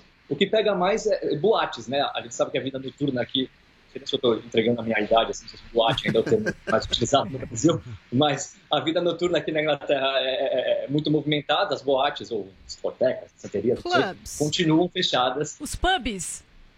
Não, os pubs estão abertos. Os pubs estão abertos. Tá, até 30 pessoas. A, a, a, não, os pubs estão abertos na área externa e na área interna com limite de seis pessoas por mesa e também valendo até as 11 horas da noite. Então, os pubs, em geral, estão abertos. As boates, os clubes, os clubes esses, estão, esses continuam fechados. Tá, então seria só essa questão da limitação do número de pessoas em área externa, dentro das residências, e esses lugares de maior aglomeração de espaços fechados. Então, esse seria. Bom, voltaria aí realmente à normalidade completa. Ok. Exatamente isso. Renato, tem algum passaporte de, de vacina aí no Reino Unido? Eles estão adotando isso? Como é que está essa situação? Isso está sendo discutido. A gente sabe que na União Europeia isso já foi aprovado, né? Começa a valer a partir de 1 de julho. Já alguns países vêm adotando isso como teste, né? É, a Espanha vem fazendo isso, a Grécia vem fazendo isso, principalmente os países. O turismo é muito forte, né? ainda mais que está chegando o verão aqui, a temperatura está ótima já na Europa. Então, esses países já estão adotando esse teste e a União Europeia vai implementar oficialmente isso no dia 1 de julho. Aqui no Reino Unido ainda está sendo discutido isso. É, existe muita pressão, principalmente do partido do primeiro-ministro Boris Johnson, o Partido Conservador. Muitos parlamentares não são a favor desse, desse passaporte contra a Covid-19. Isso está sendo estudado. A gente sabe, a, a, as fronteiras do Reino Unido ainda continuam fechadas para muitos países, né, da lista vermelha, mais de 80 países, inclusive o Brasil. E os, os, países na lista amarela, as pessoas ainda são obrigadas a fazer quarentena quando chegam aqui, num hotel escolhido pelo governo. A própria pessoa tem que pagar essa quarentena, essa estadia por, por 10 dias. 1.750 libras o valor, mais de 15 mil reais. Ou seja, existe ainda uma pressão para as pessoas não viajarem e não voltarem, não voltarem para o Reino Unido, justamente com medo dessas novas variantes de outros países. Mas o passaporte da Covid ainda não foi é, regularizado, estabelecido aqui no Reino Unido. Muito bem, essas foram as informações aí do Renato Senise, diretamente de Londres. Quantos graus está aí, Renato? 25 graus aqui para Londres, assim, é uma temperatura muito, muito boa. Super mesmo. agradável, né, Renato? Tá certo. Super agradável. Renato, obrigada pela sua participação. Continua atualizando a gente aí de tudo que está acontecendo aí na Europa. Obrigada, querido. Bom dia para você. Obrigado, bom dia para todos. Gente, são 10 horas e 56 minutos e eu tenho um recadinho para dar para vocês agora. Eu preciso fazer uma pergunta séria pro pessoal que está nos acompanhando. Você quer mudar de vida? Porque eu tenho a notícia que vai mudar a sua vida. Eita! Sabia Ah, que em menos de um mês, Adrilho Jorge, você pode ganhar um prêmio que vale mais de 250 mil reais aqui na Jovem Pan? Vocês ouviram? Você não vai se animar, Drilis? Você não vai se animar, Adrilho? Eu fiquei triste com essas notícias do Renato, porque eu acho que tá, tá se colocando uma ditadura global de cerceamento de liberdade, de expressão, de, de, de possibilidade de nem se reunir com a família. Aí o cara fala. É, tá voltando ao normal. Você não pode se reunir com a sua família, é voltar ao normal. Eu acho essa coisa horrorosa. Mas, enfim. Ah, pancadão, pancadão, pancadão. Agora vai. Muito bem, vocês já vão dar essa opinião, a gente vai voltar nessa pauta, Tá tá? Gente, 250 mil reais, não é pouca coisa. Eu vou explicar melhor pra vocês. No dia 3 de julho, o Pancadão de Prêmios da PAN vai sortear uma BMW X1 zero quilômetro. Você não ouviu errado, não. A Jovem Pan vai sortear uma BMW que vale 250 mil reais. É bom ou não é? Com toda certeza. Fala se um prêmio desse não muda a nossa vida, não é mesmo? Não é, nem, não é nem carro, é uma máquina. É um sonho e pode estar na sua garagem por apenas 66 centavos por dia. Sabe como? Presta bem atenção, porque eu vou explicar. Você precisa entrar agora no site www.pancadão.com.br e clicar em Assine Já. Lá você vai inserir os seus dados como CPF, nome completo, endereço, idade e depois você cadastra, coloca os dados do seu cartão de crédito e pronto. Você já está concorrendo a esse prêmio de 250 mil reais no dia 3 de julho. Anote essa data. E todos os outros 170 prêmios que vão ser sorteados até lá. Fala se não é uma notícia que muda a nossa vida, porque tem muito prêmio, então a chance de ganhar é grande demais. E você vai pagar apenas R$ 19,99 por mês e pode ganhar carro zero quilômetro, iPhone 11 de do- 128 gigabytes, notebook, Smart TV de 50 polegadas. É prêmio que não acaba mais. Não perde tempo não, faz a sua assinatura agora mesmo e o pancadão de prêmios pode mudar a sua vida. Então eu vou repetir, anota aí. www.pancadão.com.br Pancadão da Pan, todo dia uma pancada de prêmios pra vocês. Eita, muito que prêmio. Adriles e Joel, para concluir esse assunto da vacina, do passaporte da vacina, Pode falar um pouquinho, Adriles e o Joel, depois tem um Ah, ele teve minutinho. a opinião durante o pancadão e agora é o É, novo. exatamente. Bom, então segundos. Não, eu acho o seguinte, eu- meu, meu receio é, existe 90%, ah, segundo especialistas, cientistas, a gente não confia tanto mais nos especialistas, mas vai lá, de voltar eventualmente, pois é, alguns especialistas são mais confiáveis que outros, então tem- ainda tem essa divisão ainda. E no Átila. Existe, boa sorte, existe 90% de ter outra pandemia no mundo. Essas medidas restritivas se colocaram de maneira peremptória e orgânica no seio da população, ou seja, a população que eu estou falando mundial. Então as pessoas recebem cerceios à sua própria possibilidade. Olha, você tem limite de 30 pessoas, limite de 6 pessoas numa casa, é um negócio assim disparatado, limites de horário, é limites de ação e locomoção. O que eu tô querendo dizer é o seguinte: é temporário, mas colou. Se houver outra pandemia, vai voltar tudo foi isso. assim, e eventualmente a liberdade, ela não se perde de um dia para o outro. Uma ditadura, e eu falo aqui do pior tipo de ditadura, é daquela que é para o bem nacional, para o bem internacional, pela segurança de todos, pela segurança sanitária, com medidas restritivas que não têm um endosso cabal e total científico, como é o caso do isolamento, e a gente vê os resultados catastróficos na Argentina, no Uruguai, ah, no Chile, em diversos outros países que o isolamento não adiantou nada, e as pessoas obedecem, e a gente está falando da Inglaterra, que é a maior, uma, a primeira democracia liberal que a gente teve na história do Ocidente, aceitando as pessoas, cidadãos, ter a sua liberdade totalmente Sempre assim, cerceada Adriles. em nome de um tipo de seguridade sanitária não comprovada. Mas, Adriles, O meu medo é que a gente a fique à mão, mortes, à mercê de tiranos bonzinhos, bem limpinhos, que tolhem a sua liberdade e às vezes destrói a economia, destrói a possibilidade de trabalho, destrói a possibilidade de entretenimento, de prazer, de lazer, de liberdade de expressão, de tudo, como a gente está Ok, vendo nas redes Adriles. sociais também, em nome de falsa segurança. Ok, Eu acho que o futuro pode ser muito sombrio Vai nesse lá, sentido. Joel, pra encerrar. Ok, vamos sair do delírio e vir para o mundo real. O mundo Isso é real em que a racionalidade, em que a humanidade está um pouco esquecida da sua É, própria tá. história. Não é a primeira pandemia da história da humanidade. No século XX teve a gripe espanhola, em séculos anteriores era até mais comum ter pandemias, ter pestes. E infelizmente, Adriles, não é de hoje também que se faz medidas de isolamento e de quarentena e de fechamento. Antes era Era só para doentes. Inclusive, não, antes inclusive era muito mais É, brutal. Leia, leia a respeito, leia Não, antigamente morreram quarentena. 40 milhões na gripe espanhola. Morreram 15 Exato. vezes mais pessoas. Graças aos avanços da medicina e Que da avanço, ciência. isolamento é, é técnica medieval, Joel. Adriles. É medieval. de expressão, você precisa respeitar o Vai momento lá, de vai lá, perdão. Deixa ele concluir, Adriles. Falou Vai lá. quanto quis. Você, graças ao avanço da medicina e da ciência, hoje em dia, doenças como essa acabam matando muito menos. Hoje em dia a gente sabe muito melhor como fazer para se prevenir. Hoje em dia a gente conseguiu, isso foi inédito, em um ano, graças aos cientistas e especialistas que o Adriles acha que não servem para nada, a gente conseguiu ter uma vacina. Uma não, né? Várias vacinas. Isso é inédito na história da humanidade. Então a gente está saindo disso com muito menos mortes, muito menos dano e muito mais rápido do que gerações passadas conseguiam sair. É só comparar com o que fez a gripe espanhola ao redor de todo mundo ou pandemias acontecerem em séculos anteriores. Não é a primeira vez que se fecha. Outra, falar de tiranos é um nível de delírio tão grande. Veja os líderes que fizeram fechamentos pesados. Por exemplo, o Boris Johnson é era um cara de direita, né, próximo dessa direita mais populista. O Netanyahu em Israel, outro cara de direita. Uma vez que começou a melhorar a situação da pandemia, porque se eles fossem tiranos, seria assim: ah, então eles fecham tudo, daí quando começar a melhorar a pandemia, eles vão encontrar outro pretexto para manter tudo fechado. É o que vai acontecer. Pelo contrário. Pelo contrário, veja em Israel, veja na Inglaterra, as pessoas estão nos pubs. Se a intenção dele fosse impor uma tirania, ele não Até estaria chegar abrindo. outra pandemia. minha vez. Se a, Ué, mas, intenção Adriles- deles, se a intenção deles fosse fechar para tirar, porque eu gosto de manter todo mundo sem liberdade, eu sou do mal.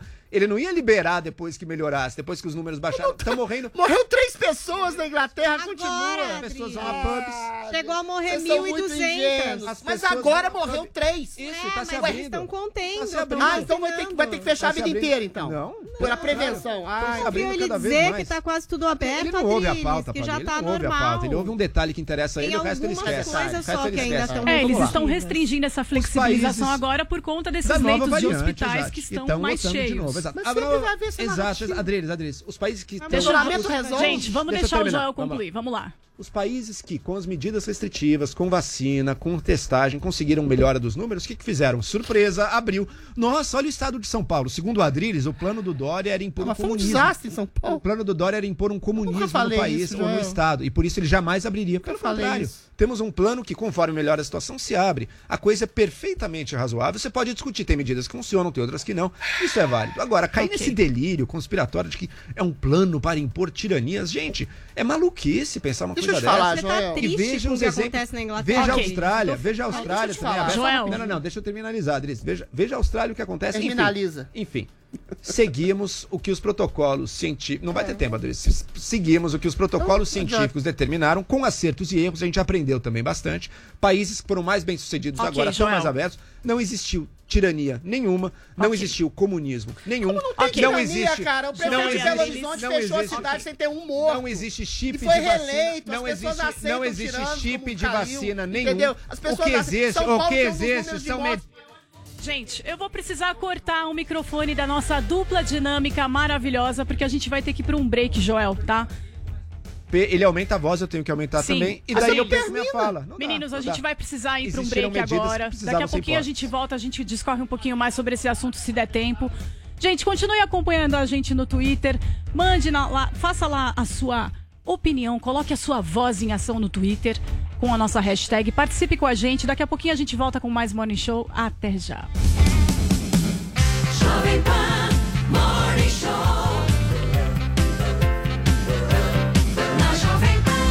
Loja 100. Preços mais baixos e o melhor atendimento com todo o carinho que a gente merece. Multifuncional HP tanque de tinta e Wi-Fi. Nas lojas 100, só 1.290 à vista. Ou em 10, de 129 por mês, sem juros. Aproveite! Smart TV TCL LED 4K, 55 polegadas. Nas lojas 100, só 3.490 à vista. Ou em 10, de 349 por mês, sem juros. Loja 100, ainda bem que tem. Oi, meu nome é Letícia, eu sou corredora e treino o dia inteiro para alcançar meu sonho de participar de grandes maratonas pelo mundo afora. Tudo começa com um bom café da manhã reforçado às 6 da manhã para dar aquela despertada. Aí eu já faço um bom alongamento e parto para a primeira corrida na cidade. Depois de suar a camisa, faço uma sessão longa de yoga e como algo leve no almoço. Já no começo da tarde, é hora da academia para trabalhar a musculatura. Um lanche rápido da tarde e parto para uma corridinha no parque seguido de uma boa pedalada. Tudo muito regrado e intenso, mas isso não precisa ser dolorido. E se a dor aparecer, Dorflex. Age na dor e relaxa a tensão muscular para que eu consiga seguir em frente sem dores. Dorflex é relaxante muscular, dipirona monoidratada, citrato de orfenadrina, cafeína nidra. Se persistirem os sintomas, o médico deverá ser consultado. A Gocil oferece soluções completas de segurança e serviços para a sua empresa. A Gocil alia soluções tecnológicas, profissionais altamente especializados com um modelo de gestão operacional desenhado especificamente para o seu segmento e rotina da sua empresa. Nós somos a Gocil, dedicada à prestação de serviços com inovação e excelência operacional. Acesse o nosso site e conheça mais. gocil.com.br Anima que a esperança vem, vem,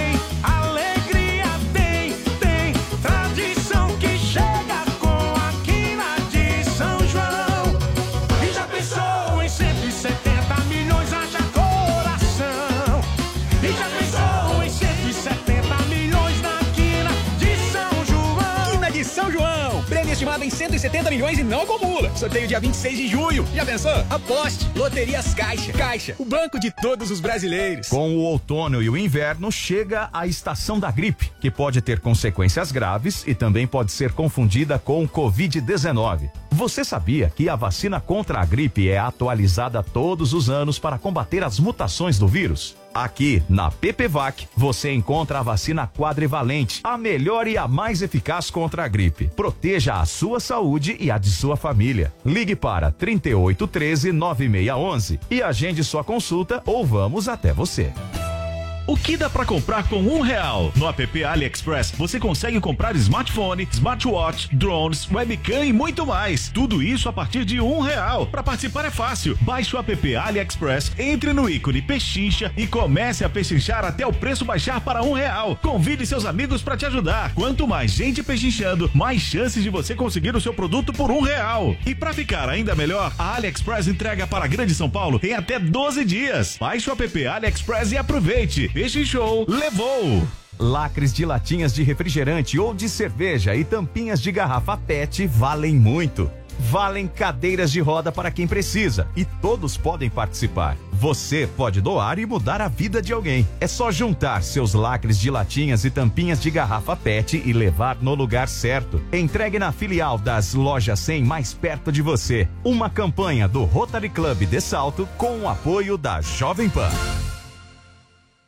Venha saborear o Festival de Lagostas no Restaurante Fredi. De segunda a segunda, no almoço e jantar. Diversas opções de entrada, como a deliciosa concha recheada com carne de siri gratinada. Seis opções diferentes de pratos com lagostas e sobremesas como soufflé de chocolate e crepe Suzette. Esperamos você. Fredi, Rua Pedroso Alvarenga, 1170 Itaim Bibi. Telefone 3167-0977. Copa América 2021 é na Jovem Pan. Oferecimento. Loja 100. Carnezinho é nas lojas 100. Crédito fácil, direto nas lojas. Ainda bem que tem. Oi, eu sou a Júlia. Estou aqui para falar com você sobre a importância de continuar se protegendo contra a Covid-19. É importante se cuidar em todos os momentos, seja no trabalho, em casa, no mercado ou no parque. Faça sempre a sua parte. Onde quer que você esteja, adote as medidas de proteção. Acesse gov.br/barra saúde e saiba mais. O cuidado é de cada um, o benefício é para todos. Governo Federal. Pátria Amada Brasil.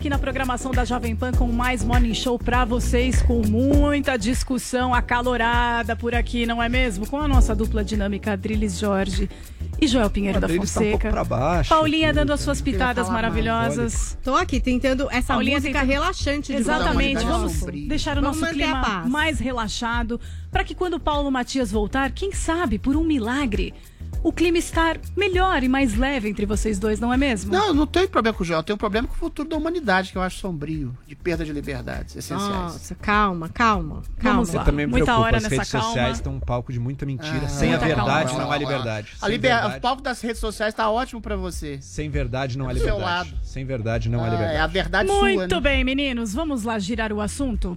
A atriz Fernanda Torres tomou a primeira dose da vacina AstraZeneca no Rio de Janeiro. A filha da atriz Fernanda Montenegro virou assunto nas redes sociais na última sexta-feira, depois de ter recusado o imunizante. Paulinha, o que fez ela mudar de ideia, hein? Então, ela escreveu uma longa história ali no Instagram dela, a gente vai conferir, mas essa matéria até repercutiu bastante, né? Porque aparentemente ela foi num posto, perguntou qual era a vacina que estavam aplicando, e aí informaram que era a AstraZeneca, e aí ela Não foi tomar a vacina.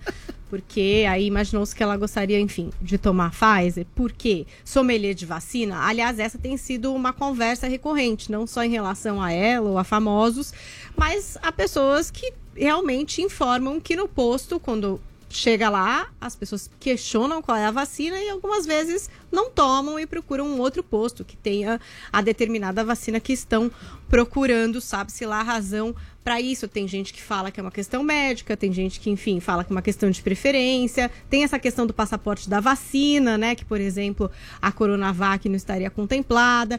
Inúmeras razões aí. Então vamos para o que disse a Fernanda aqui no Instagram dela. Então temos o post no qual ela está tomando a vacina, a vacina AstraZeneca, e ela disse assim, ó: "Eu tive COVID em dezembro, uma doença insidiosa que começa quando o quadro viral termina. 14 dias depois da infecção, tive uma alta súbita do D-dímero. Tomei anticoagulante. O marcador baixou, mas até hoje não retornou ao nível normal. Tenho casos de trombose na família e, mesmo sabendo do risco ínfimo, mais do que ínfimo, da vacina da AstraZeneca, procurei pela Pfizer nos postos, cuja chegada ao Brasil havia sido anunciada nos jornais dois dias antes da minha data de vacinação. Fui como qualquer cidadão. Não tive informação privilegiada e não pedi que alguém checasse no meu lugar porque achei que aquele era um ato que cabia a mim. Também não furei fila ou forjei atestados. O fato tornou-se público e contribuiu para alimentar o negacionismo, criando uma desconfiança infundada em torno da AstraZeneca, uma vacina extremamente eficaz e segura. Minha mãe tomou a segunda dose da AstraZeneca há um mês. Meu irmão tomou a AstraZeneca, bem como meu enteado transplantado. Hoje, em respeito à Fiocruz e com toda a segurança, tomei a primeira dose da vacina AstraZeneca.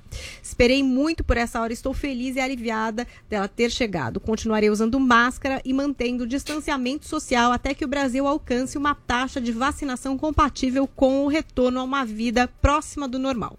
Por último, gostaria de ressaltar o excelente trabalho que vem sendo feito pela Secretaria de Saúde da cidade do Rio de Janeiro, no sentido tanto de adiar o calendário quanto de distribuir as vacinas disponíveis de maneira justa por todas as regiões da cidade, sem preferência de cor, credo ou classe social. Sei na pele que, mesmo na forma branda, a Covid é uma doença misteriosa, ainda desconhecida, que deixa sequelas. A melhor escolha é a vacinação. Então, tá aí esse esclarecimento e o post da Fernanda tomando a vacina. Muito bem, Paulinha. Adriles, existe vacina melhor do que outra, do que a outra? Tem que, ter, tem que ter essa, fazer essa comparação entre essas vacinas? O que, você acha? Tem, pode, e é da liberdade de cada um querer se vacinar, não querer se vacinar, escolher a melhor vacina, pesquisar sobre as vacinas. O meu medo, exatamente, quando eu falava sobre ditadura, é exatamente esse: é uma imposição. Olha só a resposta da Fernanda. A Fernanda fez simplesmente a sua liberdade cidadã. Ela tem uma comorbidade, a, a capacidade de adquirir trombose, talvez tenha uma hipocondriazinha, que seja.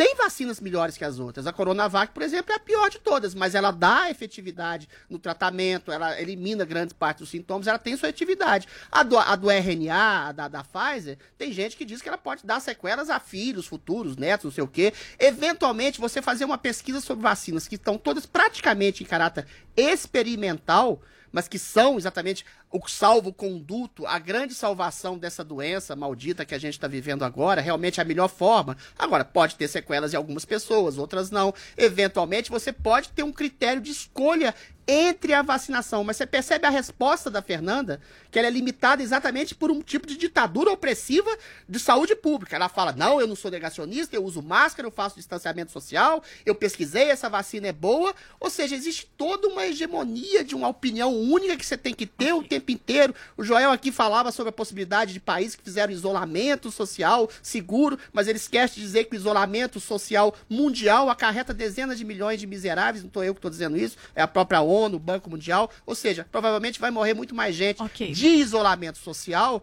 do que eventualmente de, de, de coronavírus. Ou seja, o meu receio é exatamente esse: que você perca a sua liberdade de consciência de poder, se quiser, não se vacinar. Entendo, por exemplo, você já teve a doença, segundo a própria ciência, a revista Nature, quem já teve a doença tem mais de 90% de chance de imunidade, mais do que as próprias vacinas. Mas não. Se você escolhe não tomar vacina, você é negacionista, você é um carrasco da humanidade, você é tolhido de todas as formas de liberdade e individualidade Ok, que você Ok, tem. Adriles. Meu medo é só esse. Agora, que a vacinação é importante? É, todo mundo sabe. Mas eu acho que a gente pode escolher as vacinas melhores e a gente pode escolher as melhores formas de tratar, de, de combater a doença, baseado em critérios científicos que a gente pesquise. Ok, Joel. Eu compreendo o raciocínio que a Fernanda Torres pensou. Eu vejo que muita gente até pensa de forma similar, gostaria de receber, por exemplo, a Pfizer, que é mais eficaz, enfim, ou outras, mas isso é desnecessário. O importante da vacinação, o mais importante, é que o máximo, o maior número de pessoas sejam vacinadas o mais rápido possível. A gente teve testes até com a Coronavac aqui em São Paulo, no município de Serrana. Quando você vacinou, acho que chegou coisa de 80% da população, ali virou um oásis sem pandemia em meio a municípios que estavam piorando a situação. E o Chile? Então, qualquer situação. Qualquer... O Chile está ainda chegando a 50% da vacina, Adriles. Então, você, qualquer vacina que você aplique em massa, você vai conseguir chegar nessa imunidade. Então, todas, AstraZeneca, Coronavac, Pfizer, Moderna, Janssen, Todas as que a gente tiver acesso são boas e são bem-vindas. É desnecessário fazer isso que a Fernanda fez. E lembrando, a gente não tem informação, a gente, ou eu preparo para fazer esse tipo de escolha direito, sabe? Você pode é como se eu fosse ué, escolher a engenharia da ponte que eu quero andar. Eu vou, vou pesquisar, eu pesquiso hoje em dia sobre vacina, eu encontro mais fake news do que verdade. Não é fácil fazer esse tipo de pesquisa, sabe? Então é preciso que A sim, a Nature autoridade é uma- pública, é preciso que a autoridade pública garanta a vacinação em massa, porque Bom, esse é Mas o verdadeiro políticos ou cientistas? Como assim? Políticos Por informados. exemplo, por se você lê a autoridade científica, The Nature fala que quem, quem teve a doença tá praticamente imune. Você vai Tem confiar mais no variantes Dória que te manda obrigado tomar que vacina ou na Nature? Que isso, tem novas variantes. Você precisa ver o, o teste de anticorpos, se a pessoa tem ou não os anticorpos contra o coronavírus, por Ok. exemplo. Isso é o relevante. Então, essas medidas Novas de variantes vacinação podem em massa sobrepor a vacinação são também. as mais importantes. E lembrando das novas variantes, se as pessoas vacilarem na vacinação, esse é o maior risco que a gente tem. Sei lá, algumas tomaram a primeira Ok. dose, outras nem isso. Daí é que surgem novas variantes com mais facilidade. É importante todo mundo indo se vacinar o mais cedo que puder, Ok, com a Joel. vacina que for. Ok, Joel, Mas gente. não obrigado, com Ok. conscientização. Ok, Adriles. Gente, vamos seguir aqui na política?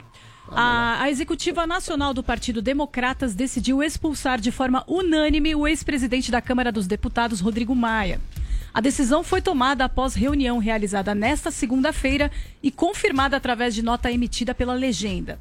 No comunicado, o DEM afirma que garantiu ao parlamentar o direito de defesa e Rodrigo Maia entrou em atritos com o partido no começo do ano, se desentendendo com o ACM Neto, presidente nacional da sigla.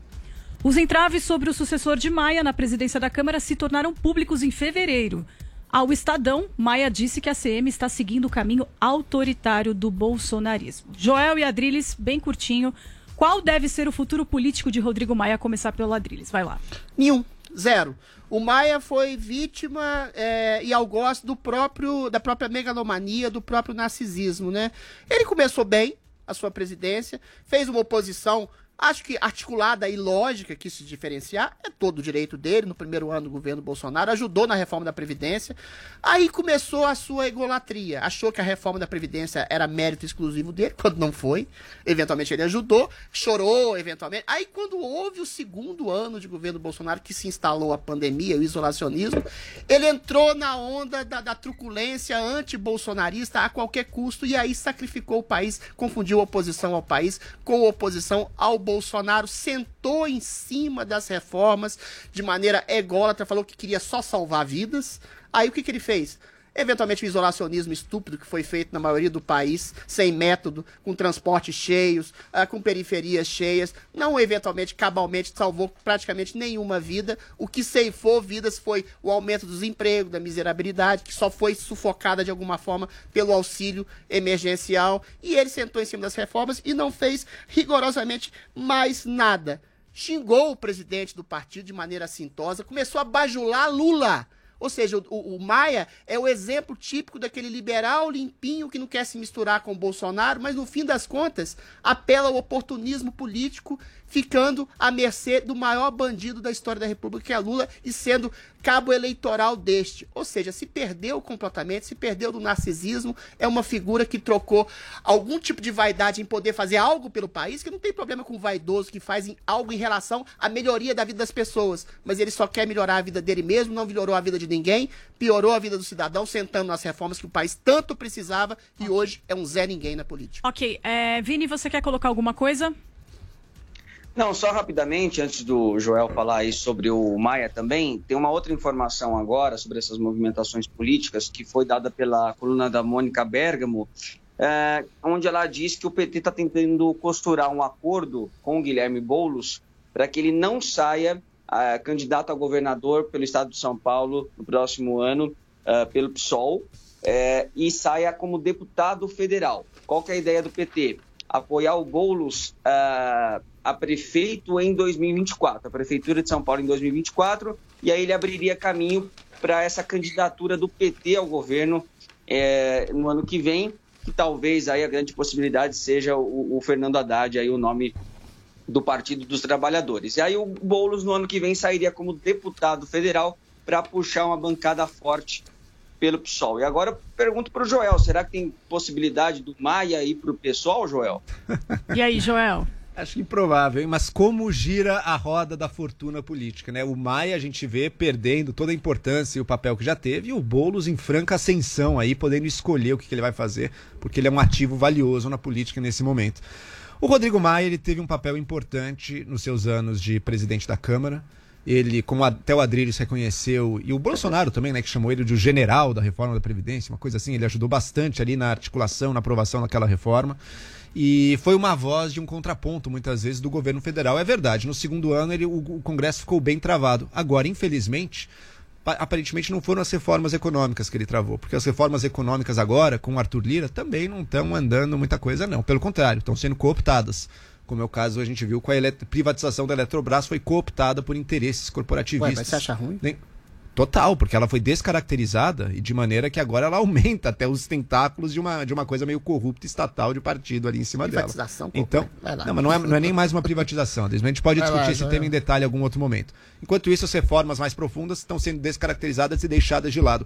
Qual que é a agenda? E aí foi um mérito do Maia, mas um mérito negativo. O mérito de não deixar passar. Qual foi a agenda que o Maia de fato interrompeu? Era a boiada ambiental. A boiada ambiental de destruição do meio ambiente, essa segue a todo o vapor agora na Câmara dos Deputados. O Maia teve o mérito Ok. de conseguir barrar isso por um tempo. Ok, Joel. É, ele barrou tudo. Estamos vivendo isso. Ok. Gente, para encerrar o nosso programa de hoje, é, olha só, um estudante de 11 anos ele foi criticado por pais de alunos em um grupo de WhatsApp da escola após ter sugerido um trabalho com o tema LGBT. Paulinha, foi a irmã do menino que expôs o caso, né? Foi, o menino mora com a irmã, né, e com o marido. Então, ele tem 11 anos, está no sexto ano do ensino fundamental. E aí, ali no grupo de WhatsApp, ele fez essa proposta, né, de estudos sobre o mês do orgulho LGBTQIA+, que é celebrado em junho. E rolaram também as, os prints, né, que a gente fala, da tela onde aconteceu essa conversa. E ali na sequência da proposta dele, tem pais de alunos e pessoas que se identificam como sendo da direção, afirmando que é uma ideia absurda, desnecessário, sugerindo que ele apagasse ali a mensagem e tal. E aí a irmã dele, que é a Daniele, é, ainda conta que daí ela chegou em casa, o irmão estava chorando, porque parece que a coordenadora da escola acabou ligando para ele para dizer que era absurda a sugestão dele, que era inadequada para a idade, é, que ele, enfim, tinha que apagar a mensagem, senão ele ia ser excluído do grupo. Aí até a irmã fala, poxa, bem agora que as aulas estão à distância, imagina excluir a pessoa do grupo, da escola, como é que, enfim, pesa ainda mais e como que a coordenadora fala dessa forma, né? Que na hora ela até pensou que era um dos pais, sei lá, que movido por alguma coisa resolveu ligar para a criança, mas não, era da própria escola. Foi a coordenadora então, né, Paulinha? É, ela disse que foi essa coordenadora e aí ela, ela resolveu registrar esse boletim de ocorrência para denunciar preconceito e intimidação. Então, a Secretaria Estadual de Educação informou que vai enviar um supervisor de ensino à unidade para tomar medidas cabíveis. Segundo a Secretaria de Segurança Pública, esse boletim foi registrado pela internet, vai ser direcionado a um distrito policial que vai ficar responsável por abrir ou não um inquérito. E aí, é, a Secretaria Estadual também informou em nota que repudia qualquer tipo de preconceito dentro ou fora do ambiente escolar. Então, vamos ver o que se apura, mas também fica essa exposição de nomes, né? A- o nome da escola, então, gente, qualquer pessoa que trabalha na escola recebendo hate, é, enfim. É. Tá aí essa Dois lados da confusão loucura, dada. né? Complicado, né, Ah, eu Paulinha? concordo. É, então veremos o que vai acontecer, mas eu acho que, gente, é completamente descabido. O menino propõe uma coisa super coerente, tipo, porque não podemos falar disso e já toma essa Tá de chamada de, dia? adultos, né? Mas e histeria de é como coordenadores. Calma como aí, sintoma. eu falei de histeria outro dia, tá Vai aí, lá. o menino propôs um tema, gente, o mês LGBT, a reação a ele, pra coordenadora, sei lá mais quem, se outros pais ou não, começaram a tratar de um jeito policialesco, totalmente, um jeito sim, totalmente histérico, uma proposta normal que o menino fez ali no grupo. Gente, isso não tá certo. Agora, e acho que a Paulinha fez bem de ressaltar também, a gente tem que tomar cuidado. Não é porque algumas pessoas dessa escola agiram assim Primeiro, não é nem que elas, né? mesmo a pessoa que agiu mal aí, por favor, não vá xingá-la, não vá atacá-la, não vá ameaçá-la de nada, deixa, vai, de- deixa a coisa ser investigada direito. Não cabe a você ir jogar uma pedra para tentar fazer justiça. Agora, ainda mais a escola como um todo, ainda mais outros professores que nem participaram disso. Ainda mais eu fiquei sabendo que até uma funcionária da escola com nome parecido com o da coordenadora está sofrendo ataques também, porque as pessoas confundem. Peraí, gente. Não é porque houve um comportamento histérico in- injustificável que isso justifica um, um grupo, uma turba de linchamento querendo destruir, matar, acabar com a escola, nem nada disso. Tem gente de verdade do outro lado também. Mas, realmente, isso é uma palavra bem escolhida para a reação que tiveram a uma proposta totalmente singela e normal de- dessa, desse aluno, é histeria. Concordo que é histeria, concordo que é uma reação absolutamente caricata, mas é uma histeria sintoma de uma outra histeria que penetra, infelizmente, no seio da educação, que é a histeria identitária. A gente falou aqui recentemente de trechos da Anne Frank, de apologia ao humorotismo. Tem um, um relatório da Unicef, que a própria Unicef agora eh, queimou, limou, censurou, que falava do acesso livre da pornografia a crianças como liberdade ah, de construção da identidade sexual de uma criança. Ou seja, é justo. É, é, é, é claro que pais ficam assustados, essa apologia de ideologia de gênero, que, que não existe coisa de menino ou menina, essa confusão entre combate a preconceito ou apologia a supostos desvios sexuais, isso confunde a cabeça dos pais e quando há um tipo de proposição de pauta, as pessoas ficam realmente histéricas exatamente em combate, em sintoma a um tipo de educação sociosentimental sexual que está sendo imposta em muitas escolas, não só brasileiras, como mundiais. Então, essa histeria de uma apologia a uma condição de homossexualidade, de transexualidade, de sexualidade mais obtusa ou mais ah, vítima de preconceito, como e, e- e essa confusão entre preconceito e apologia faz com que pais, às vezes, tenham uma reação exagerada como essa. Ou seja, a culpa é da esquerda identitária, sim. Ok, Adriles, aí nós vimos também, Paulinha, pra encerrar, é que o menino nem homofobia, é é homossexual, né, Também, Paulinha? a homofobia existe. Ele nem é, Homofobia o que existe. foi Ah, levantado bom. na reportagem é que ele não é homossexual, ele quis faz levantar esse também, assunto. isso também nem vem ao caso. Não, Para as a pessoas reação que ficam pais é exagerada, mas sardinha, tem né, um contexto maior aí. É, e a reação dos pais só prova de que talvez fosse bem interessante mesmo ter essa discussão na escola. Mas né? é, mas tem que ver o ângulo da discussão, né? Essa é a questão. Que ângulo, Adriles? É uma coisa que tá eu, não confio na maioria das escolas brasileiras, não. Sinceramente, não confio. Ah, eu confio Bom nos é professores o- bom brasileiros. é o eu acho que é muito possível ter esse eu tipo acho que de tem que ter um diálogo monitoramento do sistema educacional mundial e exatamente, de uma brasileiro. forma bastante... Monitorar as escolas, mas liberdade absoluta na rede social para falar o que Não, mas educação não é liberdade total. Você não pode é, falar qualquer coisa na cabeça da criança. Sinto muito. Mas foi o que a Paulinha falou, gente. Liberdade de cátedra é uma coisa, liberdade de expressão é outra. Vamos lá. Foi o que a Paulinha falou. Todo diálogo feito com respeito. Exato. Beleza. Exato. Diante de todas as opiniões, vão valer. E pela falta de esclarecimento dos pais, é, acho que seria bem legal ter, inclusive, nessa escola, em especial, vocês professores que estão nessa escola, falar sobre esse assunto de uma forma como deve ser, esclarecedora, informativa. A questão é a forma. E- Só isso que eu quero É é isso, gente. respeito e faltaram com demais. respeito. Pois é, isso. mas aí com a, a gente fala em termos muito utópicos aqui. A forma pode ser uma apologia e uma distorção da realidade. Respeito, Respeito, respeito acima de tudo. Beleza, gente, mas isso Ok. todo mundo Suas concorda. orientações, Todo qual é o problema? nisso. Infelizmente Ok, não foi gente, mostrado Paulinha. respeito nessa Não, casa. é lógico que foi Paulinha. Vamos lá. Vamos lá para as hashtags de hoje. A hashtag no Twitter ou no Twitter, eu não sei, vamos ver como o pessoal usou aqui. Yuri Medeiros Ozawa. Hashtag no Twitter, passei a usar esta rede social por causa do Morning. Tinha conta, mas nunca entrava. Depois do Morning que descobri como usar e descobri como as pessoas se mostram quem realmente elas são aqui. Quer dizer, Olha. máscaras caem nesse Twitter, amores. Ai, que delícia. Roberta Acarmo. Hashtag no Twitter. Acho tão engraçado. As redes sociais são empresas privadas. Elas fazem o que quiserem e ponto. Aceitem Não, que não dói aceito, não. mesmo. Não Menos. aceito, não. Você achou que foi pra você, Adri? Foi pra mim. Direta? Não, não, vai- não Ah, tá Adriles. doendo. Eu Dói na liberdade de expressão. Não aceito, não. E o Éder falou o que aí, Paulinha? Éder Branquinho, hashtag no Twitter. O Twitter eletrônico é fraude. Twitter impresso já. Ô, louco. Aqui numa demanda. Quem quiser aí no Twitter impresso, pode, enfim, vai gastar um pouco. Não é muito ecológico, talvez, mas pois sei é, lá. não vai ser muito ecológico. Muitas árvores vão ser sacrificadas por conta disso. Gente, muito obrigada pelo carinho, pela participação, pela audiência de todos vocês. Amanhã tem mais Morning Show. Fiquem com a gente na programação da Jovem Pan. Um beijo grande pra vocês. Beijo, Vini, aí de casa. Amanhã tamo junto aqui no estúdio. Conserta o carro. Exatamente. Vamos lá, gente. Um beijo pra vocês e até amanhã. Tchau, tchau.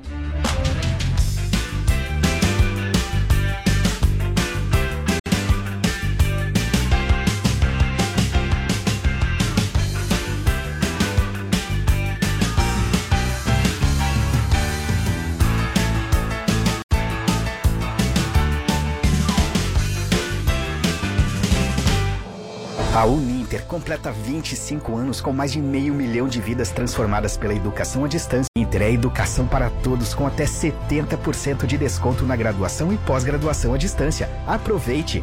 Uninter, há 25 anos ao seu lado para transformar a sua história.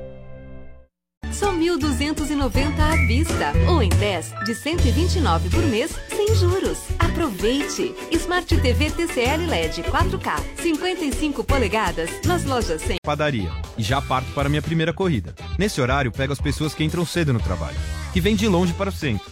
Daí vou pegando passageiros durante toda a manhã e descobrindo cada vez mais lugares diferentes casa e curto a noite com meus filhos. E toda essa rotina não precisa ser dolorida. Se a dor aparecer, Dorflex. Age na dor e relaxa a tensão muscular para eu seguir em frente. Dorflex é relaxante muscular. De Pirelli Express, entre no ícone Pechincha e comece a pechinchar até o preço baixar para um real. Convide seus amigos para te ajudar. Quanto mais gente pechinchando, mais chances de você conseguir o seu produto por um real. E para ficar